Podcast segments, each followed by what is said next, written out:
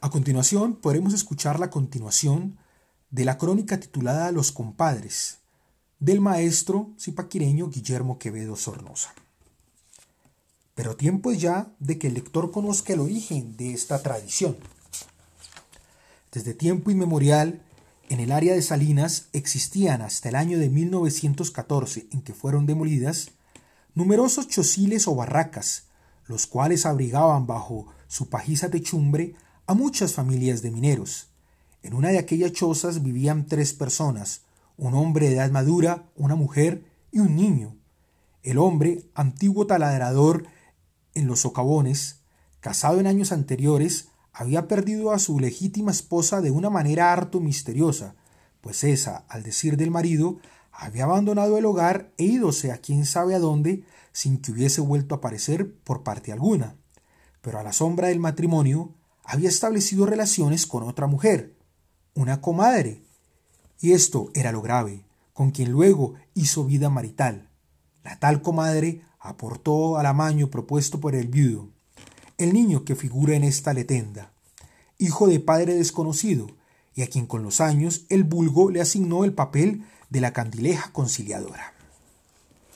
Las luces peleadoras, o sea, los compadres, eran para las fuentes rústicas del poblado las almas del hombre y la mujer que en vida se habían unido de esa manera reprobable, olvidándose del parentesco espiritual, y la pelea incesante de tales luces era como la continuación en el otro mundo de las reyertas que a diario tenían en éste los dos convivientes, por causa de la embriaguez habitual del hombre, los celos de ella y cierto secreto que la mujer había conocido por relatos de su hijo y que explicaba el desaparecimiento de la esposa legítima del taladrador.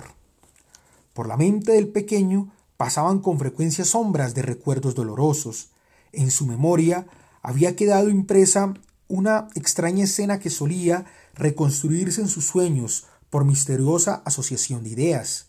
Así, cuando el minero llegaba al chocil ebrio y con ánimo de maltratar a la madre del niño, ésta al ver al hombre sentado ante la lumbre del hogar, evocaba eso terrible e impreciso que ocasionaba con frecuencia su desvelo y lo hacía temblar de miedo. Muy confusamente recordaba la luz de una vela con manchas de sangre, que en cierto paraje cercano a un sajón de salitre alumbraba la cara espantosa del hombre que le pegaba a su mamá, inclinado en el suelo con una pala y removiendo la tierra negra. Veníansele a la imaginación todo aquello que había visto cierta noche cuando al sentir que las gallinas cacaraqueaban asustadas, se había internado en los sajones en busca de una polla que era suya y que no aparecía en el papayo.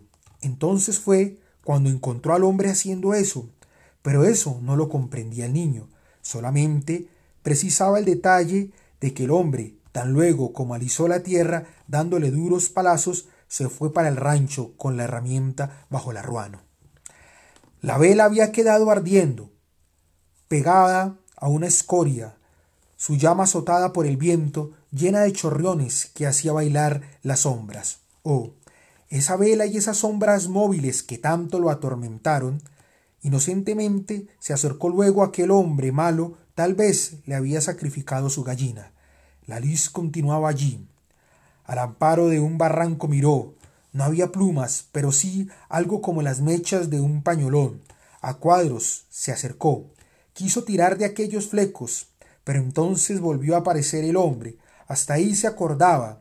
Al huir, pudo ver que el padrastro apagó la luz de un puntapié.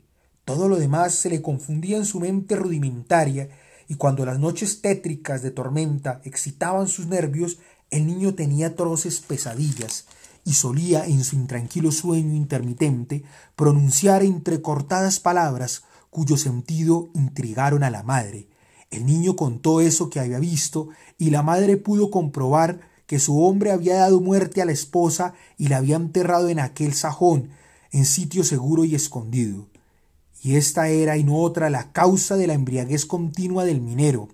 La mujer, por su parte, supo explotar aquel tremendo secreto con exigencias que su compañero no podía cumplir y con amenazas de denuncio inmediato. De todo esto surgía al punto la reyerta, los golpes y la consiguiente intervención del pequeño, que lograba alejar al hombre con solo gritarle en su infantil idioma palabras que equivalían a vela, pala, sangre. Pasaron los tiempos y desaparecieron también con una generación hombre, mujer y niño. Vino la urbanización, la demolición de aquellos chociles que ya para caer a los golpes de las piquetas civilizadoras habíanse convertido en cuevas horripilantes de donde salían como fantasmas niños mendigos a ofrecer marmajitas a los visitantes de las minas de sal. Con esas mejoras y con el hallazgo, dicen las gentes de por ahí, de unos huesos humanos que yacían en aquel terreno y que manos piadosas llevaron luego al camposanto, desaparecieron las luces malditas. La gracia del Señor fue con esas almas en pena, y los compadres no volvieron a interrumpir el sosiego de esta ciudad callada y soñolienta.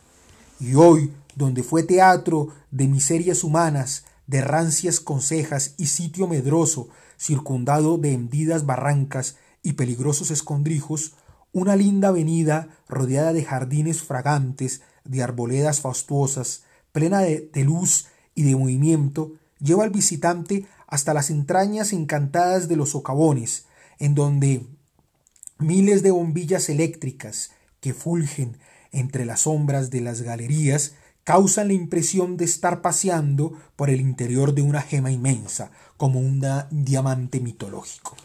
Viejos cuentos de la tierruca, a veces para entretener a nuestros hijos solemos contarlos mientras el sueño va acariciando lentamente sus cabecitas rubias y adorables.